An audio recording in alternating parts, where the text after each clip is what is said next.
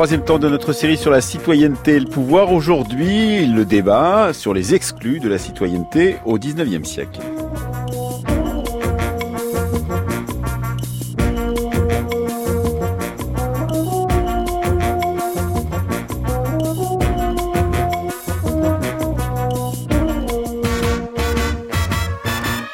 Hier, nos invités, Vincent Inzoulé et Violaine Sémillotte-Cuchet, nous ont surpris en nous expliquant que ce que l'on croyait savoir sur la citoyenneté de l'Athènes classique devait être aujourd'hui révisé depuis les dernières recherches en sortant de la notion d'une citoyenneté seulement réduite au vote comme on l'a souvent fait pour l'Athènes classique. Pourtant, à la période qui va nous occuper ce matin, le 19e siècle, après la Révolution française, cette question du vote a mobilisé bien des énergies chez les femmes, chez les ouvriers, chez les étrangers. C'est ce que nous allons voir ce matin avec Séverine qui co-animera cette émission avec moi et qui a préparé toute cette semaine, avec Delphine Diaz, elle est maîtresse de conférences en histoire contemporaine à Reims, Champagne-Ardenne, elle coordonne le programme Asile Europe 19. Mathilde Larère est également avec nous, elle est maîtresse de conférences à Paris-Est, Marne-la-Vallée.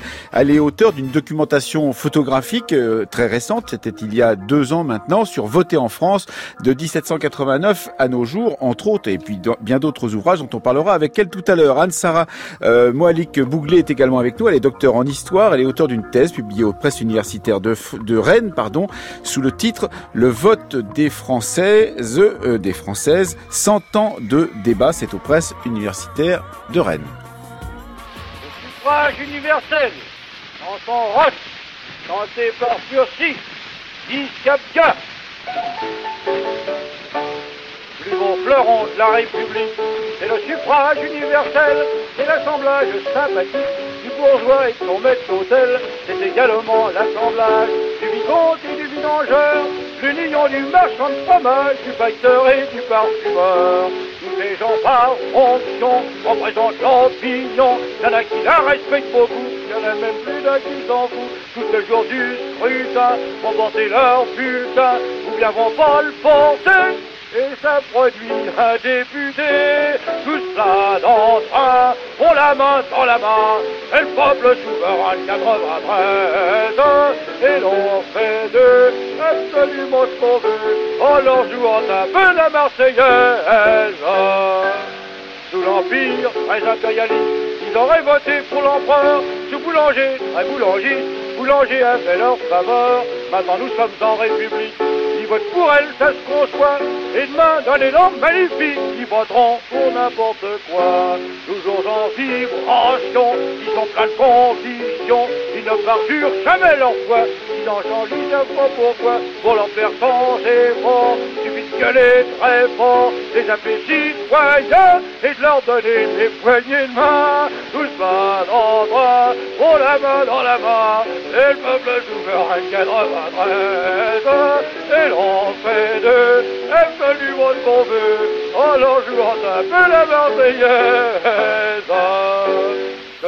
Bonjour, c'est Brigiata. Bonjour. Bonjour Delphine Diaz. Bonjour. Bonjour euh, Anne-Sara Moalik Bouglet. Bonjour. Et bonjour à vous Mathilde Larère. Bonjour. Merci d'être euh, avec nous aujourd'hui pour cette émission sur les exclus euh, du suffrage universel. Enfin, les exclus de la citoyenneté, ça n'est pas toujours lié à la question simplement du suffrage universel. On voit là en 1908 un titre composé par Henri Furcy, donc qui est assez sceptique, c'est le moins qu'on puisse dire, par rapport à, à ce suffrage universel qui est la l'alliance du fromager et du parfumeur, et qui euh, se euh, revendique du peuple souverain de 93, mais qui, au bout du compte, euh, fait faire ce qu'on veut, plus ou moins, au peuple, à, condition de chanter la Marseillaise. C'est une grande tendance du 19e siècle d'avoir été pendant très longtemps assez hostile à cette question du suffrage universel comme seul moment de citoyenneté. Ah bah oui, oui, oui, bah d'autant qu'il y a plein d'autres formes de citoyenneté, une citoyenneté combattante, une citoyenneté en acte, euh, et on a tout le, le, le 19e siècle voit s'affronter deux conceptions, la conception démocratique de la démocratie représentative qui passe par le vote et euh, réduit le citoyen à n'être qu'électeur, et la démocratie plus directe qui accepte d'autres formes de citoyenneté. Delphine Diaz, euh, vous avez noté la même chose, vous aussi Oui, bien sûr, oui, effectivement, la citoyenneté passe pas seulement par euh, l'exercice du vote, d'autant plus que, enfin, au cours du 19e siècle, il y a quand même plusieurs régimes qui n'appliquent pas le suffrage universel, et donc le, le suffrage censitaire qui est appliqué, par exemple, sous la Restauration et sous la monarchie de Juillet, implique qu'il y a beaucoup de Français qui n'ont pas le, le droit de vote. Euh, et qui vont trouver aussi d'autres moyens euh, de faire de la politique. Euh, donc effectivement, la citoyenneté combattante, celle des insurgés sur les barricades, mais pas seulement. Hein. il y a d'autres d'autres formes, notamment de sociabilité, par lesquelles on peut s'affirmer comme citoyen. Et, et pourtant, les régimes qui se succèdent tout du moins après la Révolution française, euh, sont plutôt dans l'optique de justement encadrer euh, euh, la citoyenneté par rapport au vote et puis de restreindre évidemment ce vote avec même cette idée que justement le droit de vote c'est pas pas un état c'est une fonction en fait et que tout le monde on va, revenir sur cette problématique évidemment du suffrage censitaire et que tout le monde ne peut pas accomplir cette fonction, Mathilde Larrière. Ah non, mais le, le, le suffrage euh, universel masculin, parce que malgré oui, tout, hein, bien sûr. se, se, pose surtout pour, enfin, uniquement pour les hommes, euh, fait peur à, à, toute une frange de, de, la classe politique. Alors, les conservateurs, c'est clair, mais les libéraux aussi. Et donc, euh, il y a toujours eu, euh, ils ont trouvé à plusieurs reprises dans l'histoire des moyens euh, d'exclure les classes populaires, puis essentiellement les classes populaires urbaines, parce que ce qui fera le plus peur, c'est les classes populaires urbaines, ouvriers, artisans, le monde de la fabrique et de la boutique. Les paysans, on leur a donné le vote euh, plus tôt d'une certaine façon. Ce qui, a, ce qui a obligé à trouver des lois assez tordues pour réussir à donner le droit de vote aux paysans sans le donner aux ouvriers. Euh, ce qui est tout de même intéressant, c'est de, de, de, replonger dans la forge, pourrait-on dire, de, de, cette question de la citoyenneté moderne, euh, donc et en particulier la Révolution française. Mathilde Larrère, on voit bien que euh, au moment de 89, 93, 94, il y a, il y a beaucoup d'allers-retours, de, de, tentatives, en particulier par exemple sur le, le droit des, des, femmes ou sur le droit des étrangers, et que progressivement il va y avoir une sorte de remise en ordre pendant cette même Révolution française, dans la deuxième partie de la Révolution française, qui va refermer des, des potentialités qui étaient ouvertes de citoyenneté différentes, justement ouvertes par euh, la tentative de 1789. Alors en fait, il y a, deux choses. D'abord, pour comprendre, euh, pour ce qui est de l'ouverture aux classes populaires ou pas, la lecture, c'est est-ce qu'on a des libéraux au pouvoir ou est-ce qu'on a des démocrates au pouvoir? Quand on a des libéraux au pouvoir, donc de 89 à 92 à peu près, on a une fermeture du vote. Citoyens actifs, hein, c'est seulement 60% euh, des hommes en âge de voter, mais enfin ça en exclut quand même 40%. Et quand on a des démocrates, euh, on a donc de 93 à 94, on a un suffrage universel masculin. Retour des libéraux à nouveau euh, restriction. Ça, c'est pour euh, les, classes populaires. Après, effectivement, euh, il y a une ouverture plus grande aux étrangers, à condition qu'ils prêtent le serment. Alors aux femmes, non, parce que la question du vote, autant on leur a donné le droit d'association, mais, mais le vote, non. Et puis, que, aussi, malgré l'illusion rétrospective de, de, repenser à Olympe de Gouges et à la Déclaration des droits des droits de la femme, effectivement, bah, si, elle réclame, c'est qu'elle l'a pas en même temps. et, et, et d'autre part, il y a, y a la, la, la barrière de couleur a été levée aussi pendant la Révolution française. On donne d'abord le droit de vote euh, aux Noirs libres et après l'abolition de l'esclavage euh, en 93-94, on donne aussi euh, le droit de vote donc à tous les Noirs des colonies. Delphine Diaz, vous qui êtes spécialiste de ces questions, en particulier d'exilés, d'étrangers sur le territoire national au 19e siècle, effectivement, une des choses qu'on a peut-être oublié souvent, c'est la présence de gens qui se, se sont portés aux côtés de la Révolution française, qui s'appellent Anna Carcis ou, ou d'autres, et qui ont obtenu une citoyenneté, bien qu'étant étrangers. Et citoyenneté qui va assez vite se, refermer avec les guerres de la Révolution en particulier. En effet, euh, en fait, pour le coup, là, pour les étrangers, la, chronologie n'est pas un petit peu différente de celle évoquée tout à l'heure, à savoir que, effectivement, dans les années 1790 jusqu'en 93, on est dans un moment d'ouverture vis-à-vis des étrangers euh, accueillis en France. Et euh, cette ouverture, elle se traduit à la fois par la participation ou le, le fait qu'il y ait des étrangers qui observent les événements révolutionnaires. Hein, on sait qu'il y a beaucoup, par exemple, de, de, participants étrangers à la fête de la Fédération en 1790. Euh, il y a effectivement une ouverture accordée aux étrangers dans le sens où, euh, en 1790, un, un, décret important est, est, adopté et permet aux étrangers de devenir citoyens euh, avec une condition de résidence assez euh, limitée, hein, de 5 ans, à condition aussi de, voilà, de, de, de prêter le, le, serment civique. Et puis ensuite, la, la première constitution, celle de septembre 1791, va là aussi euh, définir les citoyens français et euh, ouvrir euh, malgré tout les portes de la citoyenneté à certains étrangers qui n'ont seulement en fait euh, qui n'ont pas de démarche particulière à effectuer. Il suffit d'avoir euh, euh, résidé cinq ans en France pour devenir. Ce qui est pas mal quand même, Delphine Diaz. Enfin, on y reviendra cette cette obligation de domiciliation qui va d'ailleurs varier, qui va passer de, de, six mois, trois ans, jusqu'à dix ans, ans pour exclure. Mm, mm. On va y revenir, Mathilde Larrière. En l'occurrence, mm. justement, les ouvriers. Et puis donc on a un moment de, voilà de, de, fermeture qui va se faire en 1793 avec euh, effectivement l'adoption notamment de décrets euh, d'expulsion des étrangers sans aveu, c'est-à-dire les étrangers vagabonds hein, qui sont les premières victimes, faut bien le, le, rappeler de cette fermeture à l'égard des étrangers. Et puis plus largement aussi à l'égard de figures bien connues. Hein, euh, euh vous avez parlé de Claude tout à l'heure, il y en a bien d'autres euh, qui vont devoir renoncer à ce combat et puis même parfois perdre la vie. Et c'est d'ailleurs la particularité quand on lit le travail de Vincent Denis sur la question de l'identité au XVIIIe siècle. C'est la particularité de voir un XVIIIe siècle qui était relativement ouvert, qui va se refermer par, progressivement parce que justement euh, les nations, les frontières vont, commencer à exister de façon beaucoup plus marquée pendant ces guerres de la Révolution française et qu'au bout du compte, effectivement, on va être défini d'abord par sa nationalité progressivement et on va donc euh, ne plus avoir le droit de, de participer à la vie civique dans euh, des pays qui ont pourtant fait la Révolution, Delphine Diaz. Oui, oui, c'est effectivement un, point important. Ce, et un paradoxe, pourrait-on dire, de la, de la, tout à fait. Euh, de, de l'émancipation révolutionnaire. Ouais. Et puis l'adoption d'une législation quand même de plus en plus euh, punitive aussi, avec le droit de l'expulsion qui va vraiment se formaliser sous le directoire et qui va permettre là aussi de trier les étrangers dont on veut ou pas.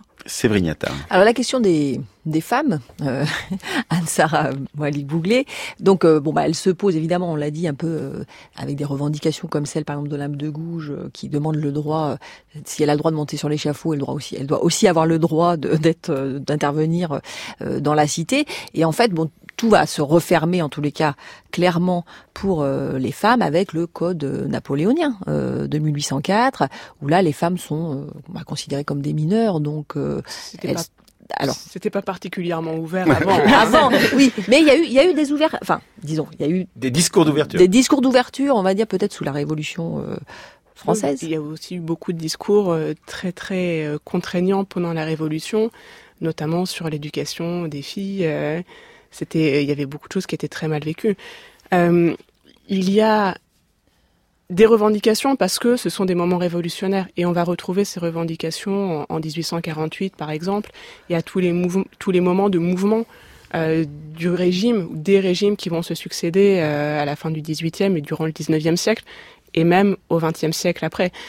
Euh, de, de, voilà, il n'y avait pas vraiment de d'ouverture aux femmes. Des quelques femmes, quelques poignées de femmes qui ont grossi ensuite au fil du 19e siècle ont ont profité de ces moments pour imposer quelques-unes de leurs revendications, que ce soit Olympe de Gouges, et on, a aussi retrouvé dans les cahiers de doléances euh, qui sont à, la mode aujourd'hui et qui étaient en 1789 très présents, euh, il y a eu aussi des femmes partout en France, c'est-à-dire que ce n'était pas une revendication uniquement euh, parisienne, de, de, personnes peut-être un, petit peu plus au fait des, de l'actualité du moment, et donc un peu partout en France, quelques femmes ici ou là, revendiquaient une place dans la cité. Mmh. Vous avez insisté euh, dans votre thèse euh, qui est publiée aux presses universitaires de, de Rennes, euh, vous avez insisté beaucoup sur la, la question de l'invention de la sphère domestique en reprenant par là les travaux de Jennifer Ferrier et de.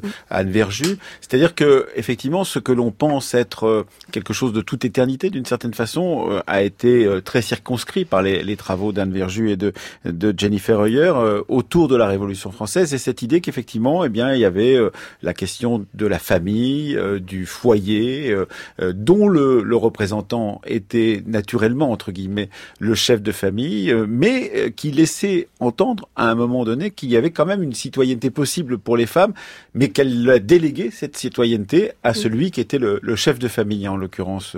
Oui, alors la théorie des sphères, avec une, une sphère domestique qui est réservée, entre guillemets, naturellement aux femmes. Euh, avec une administration du foyer, des enfants, de la religion aussi euh, qui est assez forte sur euh, sur cette période-là, et d'un autre côté l'extériorité, donc l'administration de la cité, du pays, la défense du pays aussi sur toute cette période un, petit peu trouble, là qui revient à l'homme.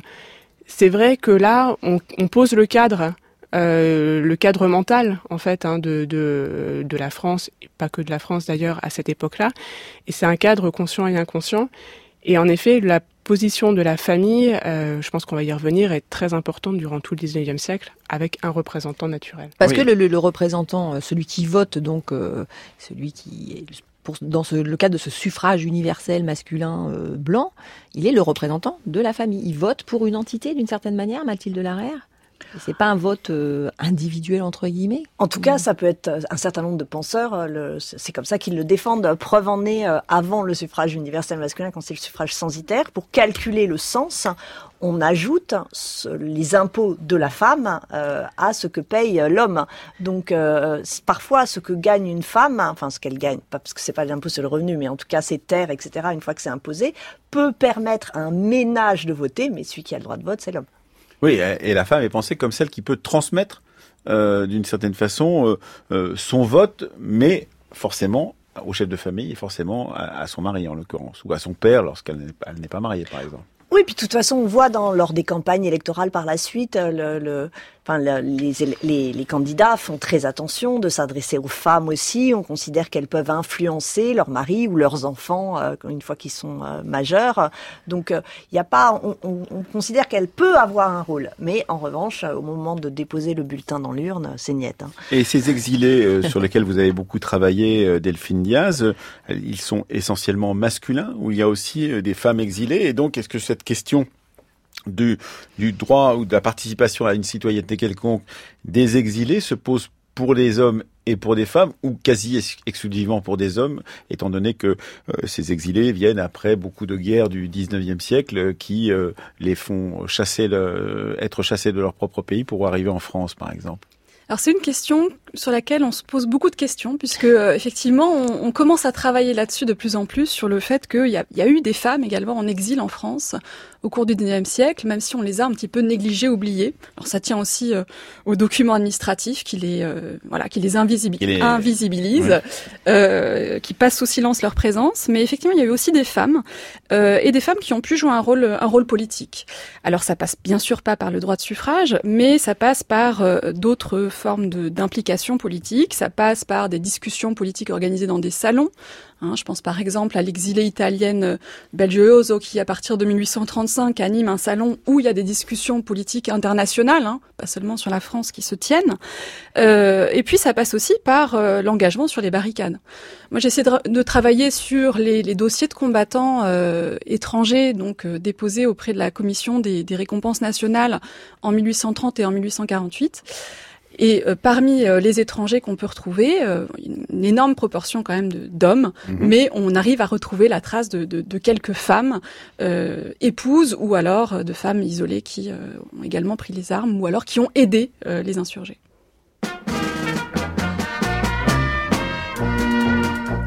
À chaque coin de rue, le travailleur surpris sur l'affiche se rue des candidats de Paris on voit beaucoup de promesses écrites sur le papier, mais le peuple ne vit pas de messe, alors ça le fait crier. Le gouvernement de Ferry est un système pourri. Cette flotte et de Constance sont aussi dégoûtants, car nos ni boulangers ne pourront rien changer. Pour être heureux vraiment, faut plus de gouvernement. Le gros ventruc en Grèce, le suffrage universel vient vous battre la grosse caisse comme Monsieur Géraudel. Il vous promet tout rose, mais quand il est élu, ça n'est plus la même chose, il vous tourne le cul. Certains énergumènes, débitants de discours, vous redisent les rengaines qu'on entend tous les jours. Moi je suis un homme intègre, moi je suis un érudit, mon copain est intègre, mais le populo leur dit, gouvernement de Ferry, est un système pourri. Cette flotte et le constant sont aussi dégoûtants, car nos ni boulangers ne pourront rien changer. Pour être heureux vraiment, de gouvernement. Marc Augeret qui interprète Faut plus de gouvernement de François Brunel composé en 1889 sous la Troisième euh, République. Mais effectivement, cette question justement des réticences vis-à-vis euh, euh, du gouvernement de la part des ouvriers est une question qui court tout au long du 19e siècle, Mathilde Larère. Et c'est vrai que là, on se dit, mais quelle, quelle est la, la, volonté de rentrer ou de ne pas rentrer dans le suffrage universel masculin tel qu'il a été pensé donc tout au long de ce 19e siècle pour des classes ouvrières qui considèrent que il y aura dans cette démocratie représentative euh, une sorte de captation de leur euh, de leur voix euh, VOIX pour pouvoir au profit des, des gouvernants et des possédants en l'occurrence. Alors il y a toujours, enfin, il y a, à chaque euh, restriction euh, du droit de vote euh, aux classes populaires, il y a une réaction qui appelle à l'ouverture. Bon, réaction parfois de démocrates qui sont bourgeois, hein, et, mais qui sont favorables à la démocratie, et puis des classes populaires, même si c'est plus difficile de voir cette forme d'expression. Mais on se rend compte que quand il y a des fermetures, il y a des campagnes de pétition, et comme la pétition n'est pas considérée comme un droit politique, mais c'est un droit naturel, par conséquent, il est ouvert même à ceux qui sont privés du droit de vote on a des, tout un tas de signatures de classes populaires qui réclament l'ouverture du droit de vote. Que ce soit sous la monarchie de juillet, enfin, au début de la Révolution, il y a un grand mouvement, euh, plusieurs campagnes pendant, euh, pendant la monarchie de juillet et lors de la fermeture à nouveau euh, de la loi de 1850.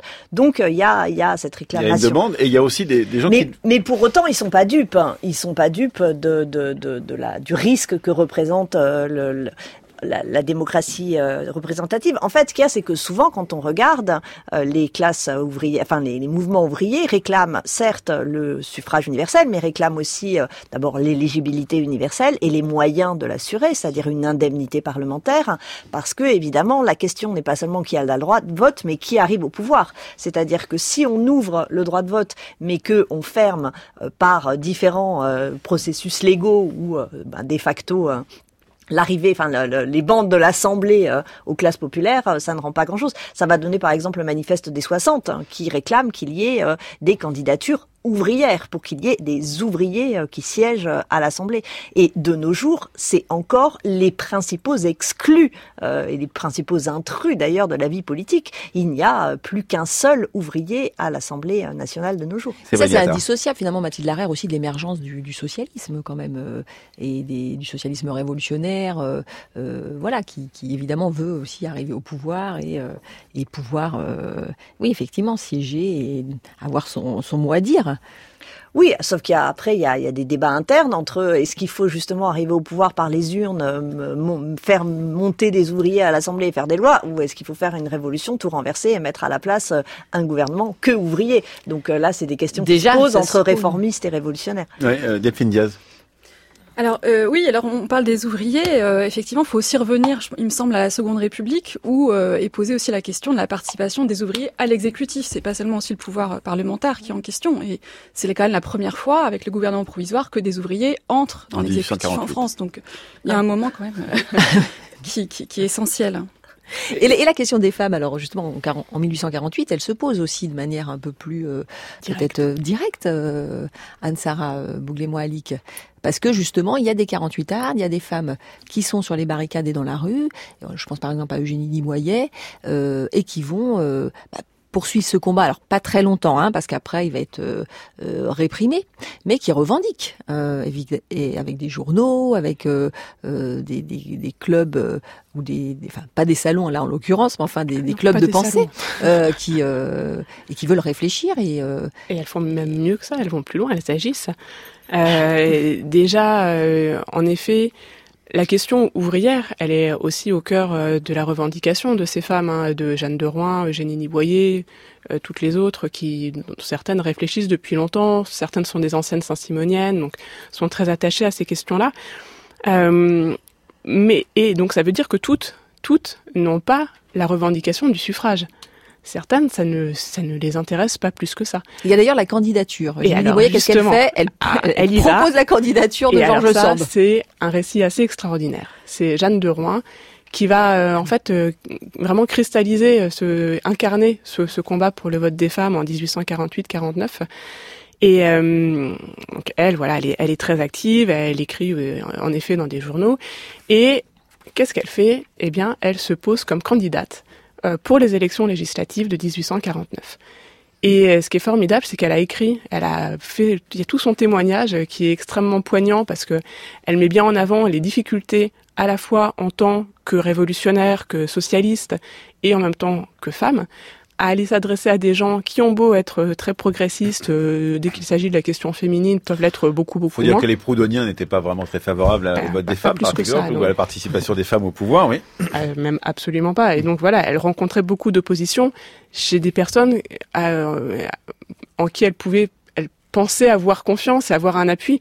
Et en fait, elles se rendent très vite compte, et les, beaucoup de femmes se rendent très vite compte que non, c'est pas, c'est pas ce progressisme-là en fait qui est attendu. Et plus certaines femmes aussi pensent qu'il n'est pas encore temps, qu'il faut d'abord s'occuper des droits. Voilà. Ah oui. Georges Sand, en l'occurrence. Voilà. Il y a deux cas. Il y a déjà la grande majorité des femmes qui euh, n'y pensent même pas. Et ensuite, dans la catégorie des, des femmes qui euh, ont euh, des opinions politiques et qui les affirment, en effet, une bonne partie des femmes qui pensent que la première pierre sera les droits civils, puisqu'en effet, à cette époque-là, une femme ne peut pas témoigner, n'est pas libre de ses mouvements une fois qu'elle est mariée. enfin, voilà, il y a... Ah on peut rien faire sans autorisation. Oui, on peut rien faire sans ces droits civils élémentaires dont sont privées les femmes depuis le Code civil napoléonien. Donc il s'agit euh, d'établir une sorte de, de liste des priorités. Et que la priorité n'est pas tout de suite la question, la, question du, vote en l'occurrence, mais qu'il faut euh, avoir euh, travaillé l'opinion publique pour pouvoir justement acquérir des droits civils et peut-être après obtenir le, le, droit de vote, Mathilde.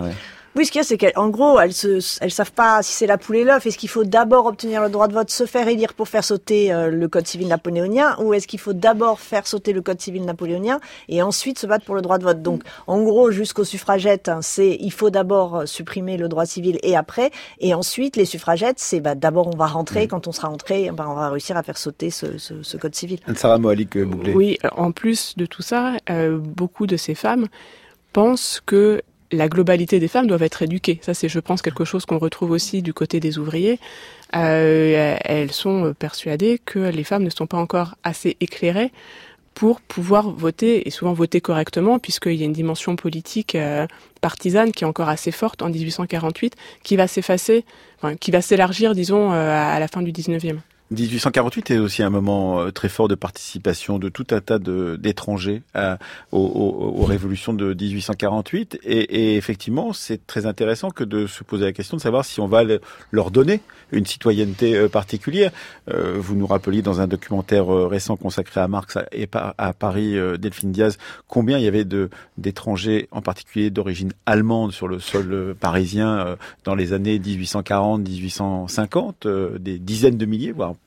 plus, d'une centaine de milliers euh, parfois, qui sont des ouvriers. Et donc ces gens-là, est-ce qu'on va leur donner la citoyenneté au moment de 1848 Alors en 1848, il y a en effet une, ouverture pour les étrangers, puisqu'il y a un grand décret qui est adopté en mars qui va permettre d'ouvrir euh, la citoyenneté à davantage d'étrangers et avec un afflux des demandes de naturalisation. Mais pour rebondir sur ce qu'on a dit précédemment, pour les étrangers, alors bien sûr, il y en a beaucoup qui vont demander euh, la nationalité française en 1848 à cette occasion. Hein. On voit vraiment qu'il y a une accélération du rythme voilà, du dépôt de demande. Mais c'est un petit peu comme pour les femmes, c'est-à-dire que pour les étrangers aussi, en fait, la naturalisation, c'est pas toujours euh, l'alpha et l'oméga. Et euh, là aussi, euh, la question des droits civils est aussi une question très très importante pour eux. Hein.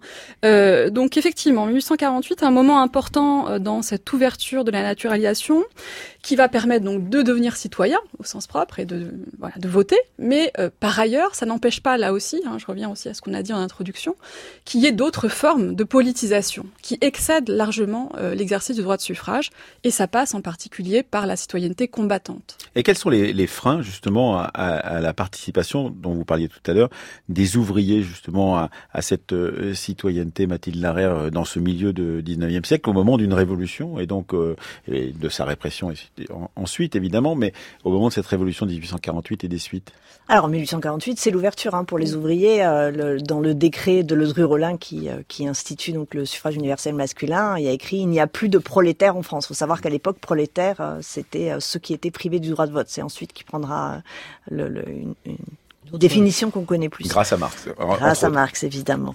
Et euh, donc au début, c'est l'ouverture. Cela étant dit, euh, pour le premier vote, ce que dénoncent d'ailleurs les ouvriers, euh, les conditions d'inscription euh, sur les listes électorales sont telles qu'il a été difficile pour les ouvriers de s'inscrire pour la première élection. Euh, ils, ils, protestaient beaucoup. Les, les bureaux n'étaient ouverts que aux heures de boulot pour les ouvriers. Donc en fait, il y a eu une sous-inscription des ouvriers pour le premier vote hein, qui a été dénoncée et qui explique d'ailleurs qu'un certain nombre de démocrates ça paraît paradoxal, mais voulait repousser les premières élections au suffrage universel masculin, notamment parce qu'il prenait conscience qu'on était en train de sous-inscrire les ouvriers. Et puis surtout, il y a la fermeture de la loi, mais là c'est après, hein, c'est une fois que, la, République est devenue conservatrice de la loi du, du 18 mai 1850, et qui là invente quelque chose de, très malin, une espèce de capacité domiciliaire, hein, comme, euh, on dira à l'époque. C'est-à-dire que pour avoir le droit de vote, il fallait euh, justifier de trois ans de domicile dans la même commune. Or, les ouvriers à l'époque sont extrêmement mobiles hein, pour des raisons de voilà. C'est puis c'est le marché du travail est très fluctuant. Le turnover est une forme de résistance des ouvriers à cette époque. Donc, évidemment, ils s'en saisissent. Hein. Donc, très peu d'ouvriers peuvent euh, justifier des trois ans de domicile et ça revient donc à priver un tiers du col électoral du vote. Mais quand on regarde dans les, les villes ouvrières, c'est 80% À Tourcoing, 80% mmh. du corps électoral est amputé par cette loi de 1850. Donc, c'est une loi qui vise les ouvriers. Et plus, plus bon. Euh, euh Alors là, ça, ça va pas durer longtemps, hein, le suffrage euh, euh, ouvert, enfin la fin du suffrage censitaire, plus euh, aussi le fait que il n'y a pas d'isoloir, il n'y a pas de vote, il a pas de vote secret. on sait très bien la dépendance des ouvriers face au patron, voilà, qui font que il n'y a pas de liberté de, de vote réellement. Alors le, le, le problème de, de, de, ce recul, en plus euh, assez français, hein, du, du, de l'isoloir et donc des conditions matérielles pour assurer le secret du vote, euh, pose peut-être plus de problèmes euh, dans les campagnes euh, que que dans les villes. dans les villes. Dans votre documentation photographique, on voit une gravure où, où le gendarme est à côté de l'urne, en l'occurrence à côté de l'endroit où on va voter, et il surveille donc tous ceux qui viennent voter et évidemment qui prennent les bulletins. Oui, mais c'est surtout qu'en fait, comme les bulletins dans des soit des systèmes de pré euh, simplement sociale, soit même dans, dans des formes d'achat hein, de, de, voix. Euh, comme les bulletins n'étaient pas secrets, on les marquait et après on pouvait vérifier que la personne avait bien ou mal voté et selon qu'elle ait bien ou mal voté, elle avait la rétribution symbolique ou en espèce sonnante et trébuchante euh, qu'on lui avait promis. Alors il y a aussi d'autres exclus, on n'en parle pas parce qu'on les considère pas comme exclus, puisque c'est encore le cas aujourd'hui, mais ce sont les mineurs. Euh, les mineurs, euh, ceux qui ont moins de d'un âge légal en l'occurrence. Euh, comment se décide justement bien la participation à la citoyenneté pour certains et pas pour d'autres? Et à partir de quel âge en l'occurrence Mathilde Larrière Alors sous la Révolution c'est 25 et puis ensuite on passe assez vite à 21 ans. il faut donc attendre, comme vous le savez, Valérie Giscard d'Estaing. Valérie Giscard d'Estaing pour que ça passe à 18, sachant que la question des 18 ans se pose en fait dès la libération. C'est très présent hein, dans, dans, au cœur de, de de, des mouvements de résistance et donc au moment de, de la libération. Et en fait, euh, ce n'est pas appliqué à la libération parce que euh, autant on fait voter les femmes parce que l'on est assez persuadé que les femmes vont voter euh, gaulliste ou en tout cas plutôt conservateur, autant on pense que les jeunes vont voter communiste. Delphine Diaz. Cette question de l'âge, j'ajouterais aussi qu'il n'y a pas seulement la question du droit de vote, il y a aussi la question de l'éligibilité. je veux dire, sous la Restauration, il faut avoir 40 ans pour être député, ce qui est déjà un âge avancé à l'époque. Donc voilà, c'est aussi un moyen de de, limiter l'accès de la jeunesse à la vie politique. Oui. Et d'ailleurs, la question de l'âge est aussi intéressante pour le vote des femmes, puisque le débat est, assez long, hein, surtout sous la Troisième République, euh, sur est-ce qu'il faut donner le droit de vote aux femmes, et si oui, comment et là, on essaye de minorer aussi leur arrivée trop massive dans le système en disant bah, peut-être qu'on pourrait leur donner à partir de 25 ans. Et puis alors l'éligibilité, on pourrait ne pas leur donner ou qu'elle soit juste éligible. Mais, l'âge compte aussi. Et d'ailleurs, euh, en Grande-Bretagne, les femmes ont voté, oui, mais à, partir de 28 ans. Mhm. Alors justement, puisque vous évoquez cette euh, troisième République, on va bientôt euh, y arriver avec, par exemple, ce texte qui est tiré, du Mémorial de la Haute-Loire. c'est un, texte de 1908 et c'est un texte qui parle d'une féministe très connue qui s'appelait Madeleine Pelletier et qui la critique pour ses idées de féministe. C'est un, texte très virulent dans la presse de l'époque. Il est lu ici par Elsa Dupuis. C'est dans notre séquence C'était à la une du 29 juin dernier qu'on l'a publié. Si elle est femme, elle enrage de l'être et fait tout son possible pour qu'on oublie qu'elle l'est. Elle n'en est pas encore arrivée à s'habiller en homme, mais elle sait, dans son costume, dans sa coiffure, elle porte les cheveux courts et coupés en brosse, masculinisée autant qu'elle l'a pu. Et je vous jure que cela ne l'embellit pas. C'est à croire qu'elle ne s'est jamais regardée dans une glace.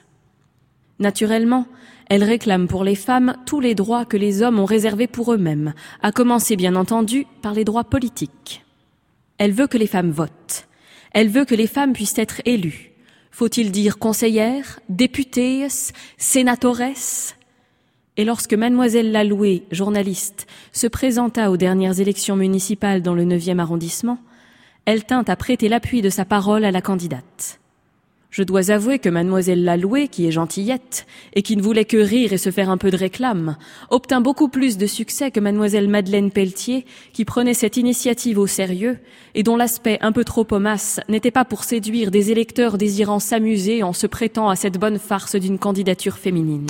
La bonne farce d'une candidature féminine, c'est écrit par un certain Karl dans la mémoire, le mémoire de la Haute-Loire, de la Loire et de la Haute-Loire. C'était daté du 2 novembre 1908 et on peut le retrouver sur le site Retro News de la Bibliothèque de France. Alors cette revendication en marche, euh, Anne-Sara Moalik-Bouglé, alors elle se concrétise, bah, semble-t-il, bon, euh, durant les années 1880, fin 19e siècle, là, les femmes euh, euh, sont, sont, davantage instruites, elles font davantage d'études. Il y a maintenant des, des professoresses, des institutrices. Il y a une école normale supérieure pour les femmes. Donc euh, il y a des avocates, des, des, des, femmes qui sont médecins également.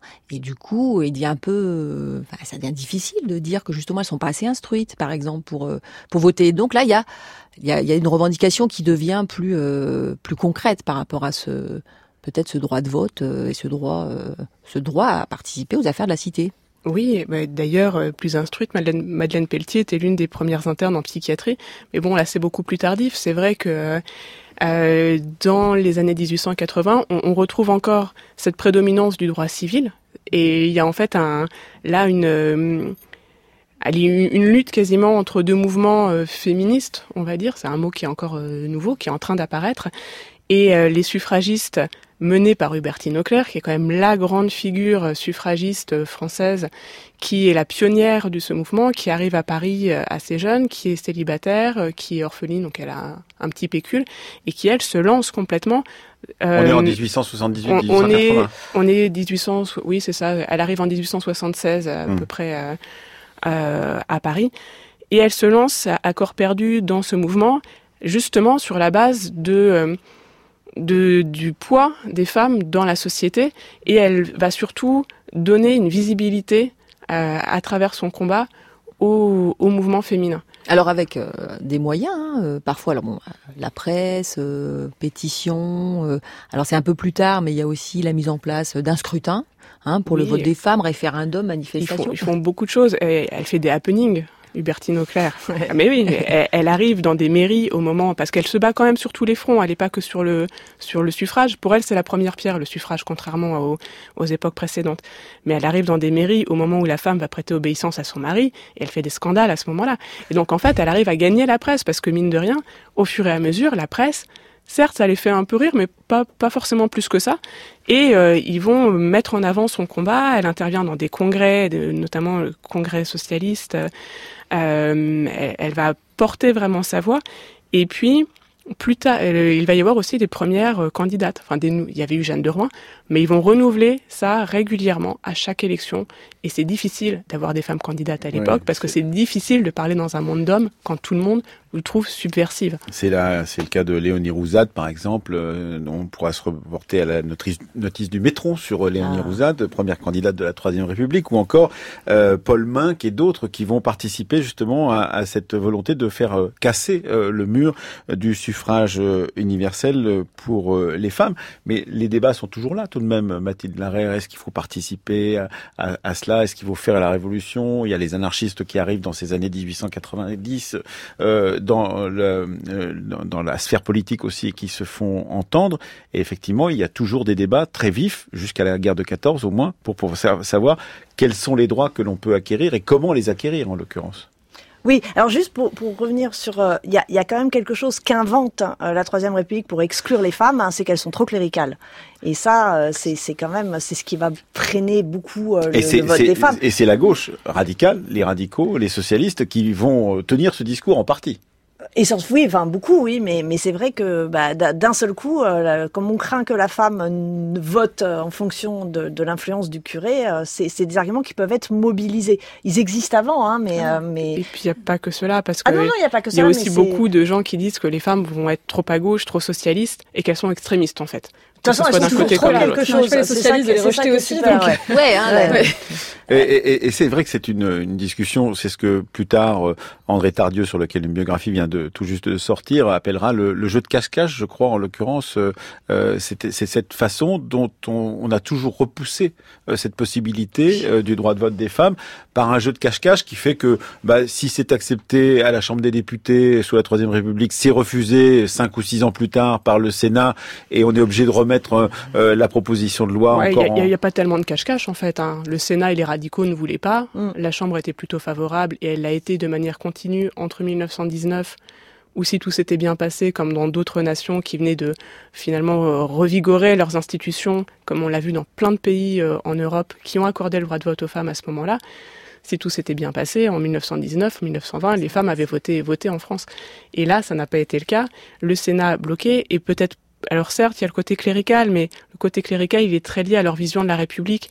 Et en fait, euh, pour moi, c'est leur volonté de ne pas bouger la République telle qu'elle a été inventée dans la période qu'on vient d'évoquer, aux, alentours de 1848, où on a une idée républicaine avec des dogmes et en fait, ils s'intitulent eux-mêmes les conservateurs de la République. Ouais, C'est pas les conservateurs euh, de la laïcité ou autre, les conservateurs de la République. On n'y touche plus et on va pas inclure 50% de la population parce que ça pourrait être le déstabilisant. Bazar, déstabilisant. en plus, il y aurait plus de femmes qui voteraient même que les hommes. Donc ça, euh, la guerre, il y a plus euh, de femmes. De femmes. Et c'est d'ailleurs, et, pourtant c'était un argument, c'est-à-dire qu'après la guerre, les femmes ont participé à l'arrière, etc. Et tout ce discours, hein, d'ailleurs, justement au moment du débat à l'Assemblée, était évoqué euh, en disant certes on reconnaît euh, le rôle des femmes, elles travaillent, etc. Mais mais mais ce n'est pas Ce sera un désordre, ce sera désordre parce que euh, la situation est trop subversive. Delphine Diaz, qu'en est-il pour les étrangers qui sont votre sujet en l'occurrence et, les exilés dans cette période qui n'est plus la même effectivement de la fin du 19e siècle et de l'instauration d'une république qui va durer jusqu'à la Seconde Guerre mondiale en l'occurrence?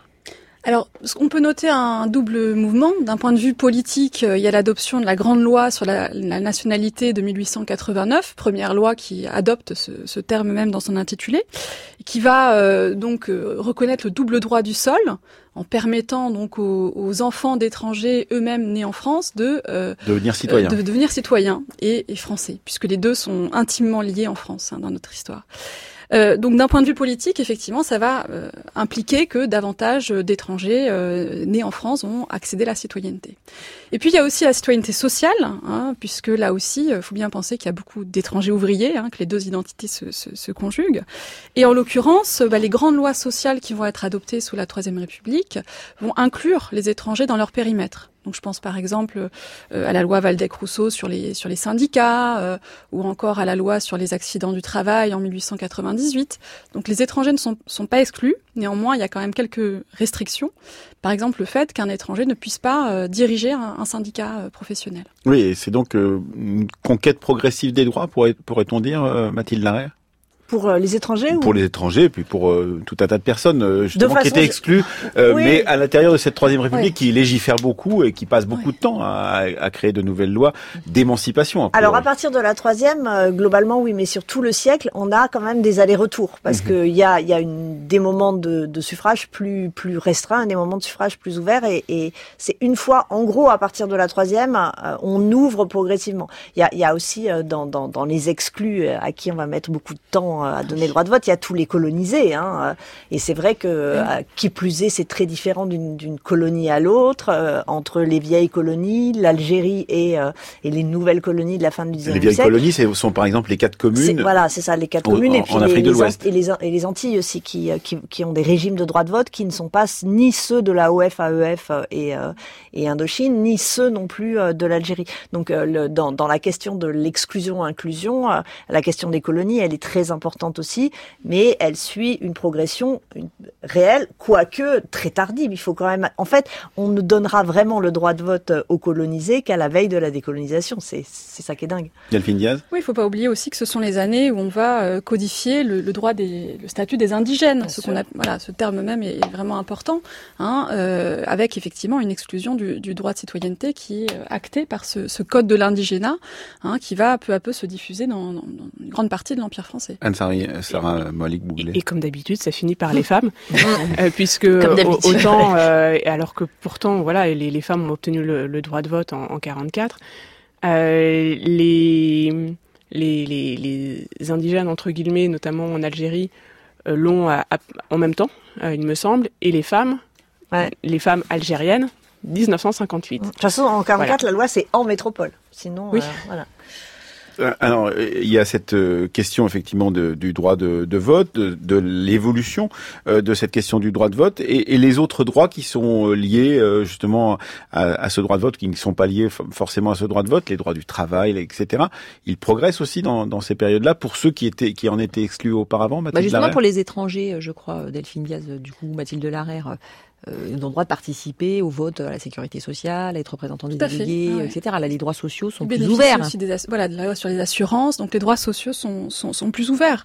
En revanche, il y a toujours la question, par exemple, du droit de vote des étrangers, qui, euh, qui est une question qui reste encore euh, voilà posée aujourd'hui. Donc, vous voyez, il y, a, il y, a, quand même une continuité de ce point de vue. Et... Mathilde rien. Non, puis pour les droits sociaux qui sont donc euh, formulés d'une certaine façon pour la première fois dans la Déclaration des droits de l'homme du citoyen de 93, que l'on retrouve un petit peu entre février et avril 48 avant qu'il ne soit supprimé par l'Assemblée sortie des urnes et de facto conservatrice on va commencer à les mettre en pratique sans les formuler euh, bah, après l'affaire Dreyfus, quand, quand on est ce qu'on a appelé longtemps la République radicale, donc cette République qui repose sur une alliance électorale euh, des radicaux et des socialistes et qui met en place les premières lois sociales dont, dont, dont Delphine a parlé et qui permettent de fait de reconnaître euh, des droits sociaux.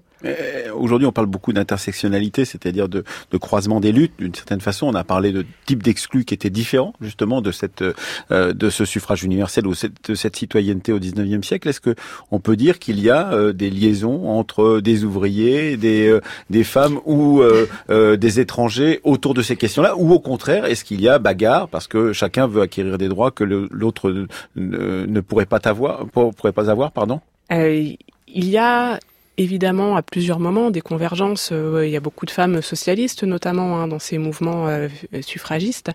Néanmoins, euh, le moment où ça commence à prendre vraiment de l'ampleur et à, avoir un impact sur l'opinion publique, c'est quand même le moment où euh, le suffragisme sort d'un côté très partisan et très à gauche pour devenir quelque chose de très bourgeois euh, et de redescendre en fait via les des, sociétés caritatives qui étaient par des grandes bourgeoises protestantes notamment, puis par des grandes bourgeoises catholiques. Et là, peu à peu, ça a infusé dans la société parce que ça devenait respectable.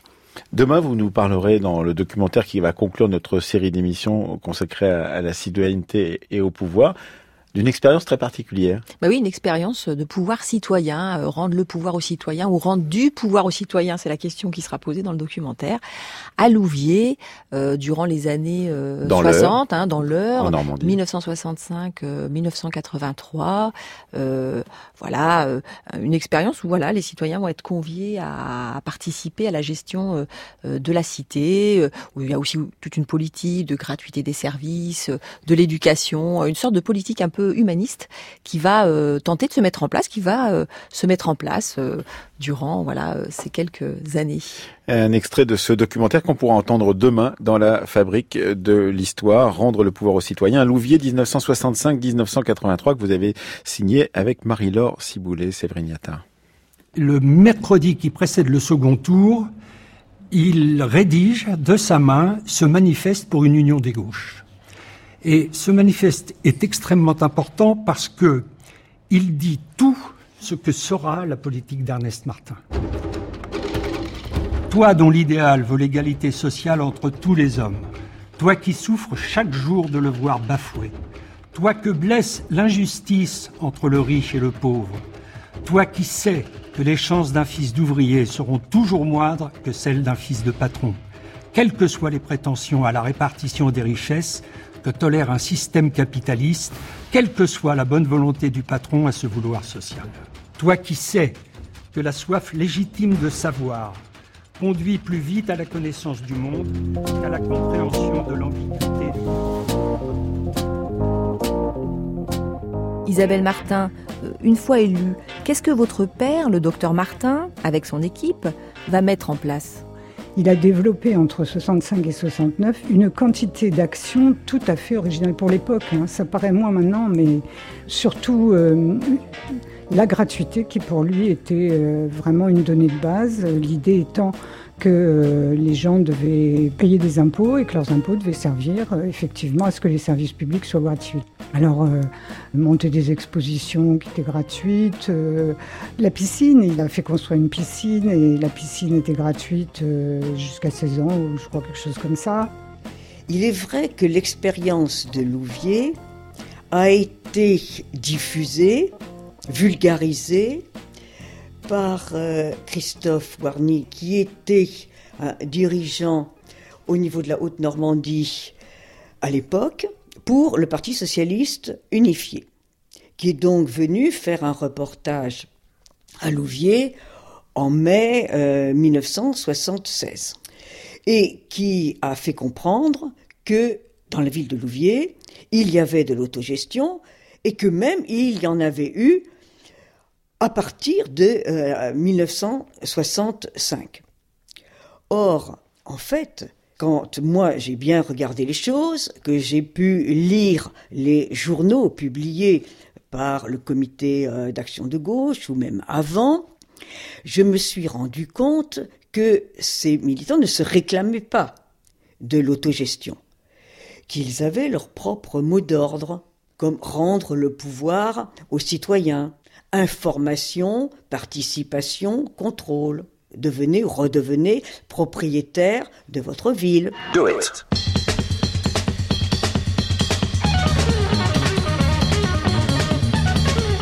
Voilà donc un extrait du documentaire qu'on pourra entendre demain dans la Fabrique de l'Histoire qui conclut notre série sur citoyenneté, pouvoir rendre le pouvoir aux citoyens. Louvier 1965-1983, un documentaire de Séverine Yattard et de Marie-Laure Ciboulet. Merci à nos trois invités. Delphine Diaz, il faut dire que votre livre Un asile pour tous les peuples raconte l'histoire des exilés, des réfugiés étrangers en France pendant le premier 19e siècle. C'est chez Armand Collin qu'un numéro d'Homme et Migration euh, revient sur les mots de l'exil dans l'Europe du 19e siècle. On mettra tout ça sur le site de France Culture. Pour votre part, eh bien, l'urne et le fusil, la garde nationale parisienne, c'est votre livre issu de votre thèse, en l'occurrence, Mathilde Larère, mais aussi vous avez dirigé Révolution quand les peuples font l'histoire, ou encore avec Aude Loriot, Les intruants politiques, femmes et minorités, domination et résistance. C'était chez Détour cette année. Et puis vous avez dirigé aussi la documentation photographique consacrée à voter en France de 89 à nos jours. Et enfin, pour vous, Anne-Sara Moalik Bougli, on peut trouver votre livre sur le vote des femmes, donc euh, entre 1840 et 1848 euh, et 1944. C'est aux presses universitaires de Rennes. Merci à tous les trois. Comme d'habitude, cette émission a été préparée par Céline Leclerc et Aurélie Marseille. Jacques Hubert était avec nous à la technique et Marie-Laure Ciboulet à la réalisation.